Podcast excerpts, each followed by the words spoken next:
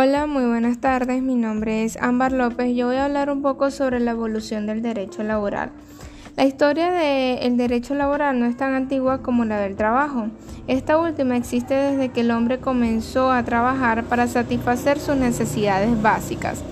Durante muchos años fueron varias las culturas que implementaron el esclavismo como medio de dominación. Los primeros vestigios del derecho laboral aparecieron en la antigua Roma, donde los empleadores tenían ciertas obligaciones frente a sus trabajadores, como garantizarles techo y comida, que a su vez juraban fidelidad a su dueño. Tras la caída de este imperio y en la Edad Media se comenzó a pensar en el trabajo como una actividad social y a tomar dimensión de su importancia. El cambio significativo en la forma de abordar la temática del trabajo se dio a partir de la revolución industrial, punto de partida para la toma de conciencia de que la riqueza no se obtendría solamente de la tierra. La industrialización expuso a los trabajadores a condiciones de trabajo riesgosas e insalubres.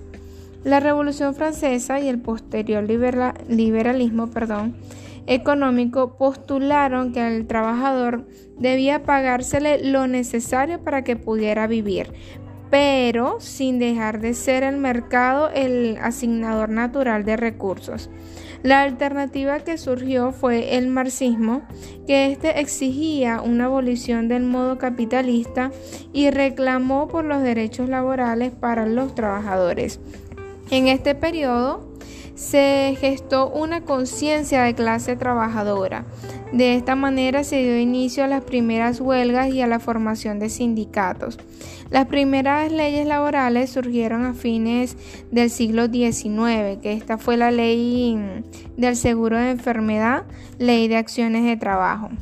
En mayo de 1886, los trabajadores norteamericanos fueron los que realizaron una huelga para reducir a ocho horas la jornada laboral. Y así fue que se estableció el primero de mayo como el Día Internacional del Trabajo. ¿Qué sucede? Que en 1919 se creó la Organización Internacional del Trabajo, que eh, su objetivo era proteger y promover los derechos del trabajo. El derecho al trabajo fue previamente reconocido como un derecho básico de todas las personas en la Declaración de sus Derechos Humanos, documento que fue proclamado por la Asamblea General de las Naciones Unidas y esto sucedió en 1948.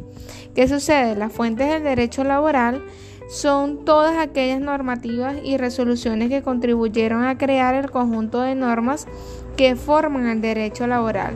Entre las más significativas están la Constitución, que esta fue formada por derechos civiles, entre los que está el derecho al, trabajo, los tratados internacionales, que estos son convenios entre países y organizaciones, precisamente para regular de manera conjunta la normativa laboral.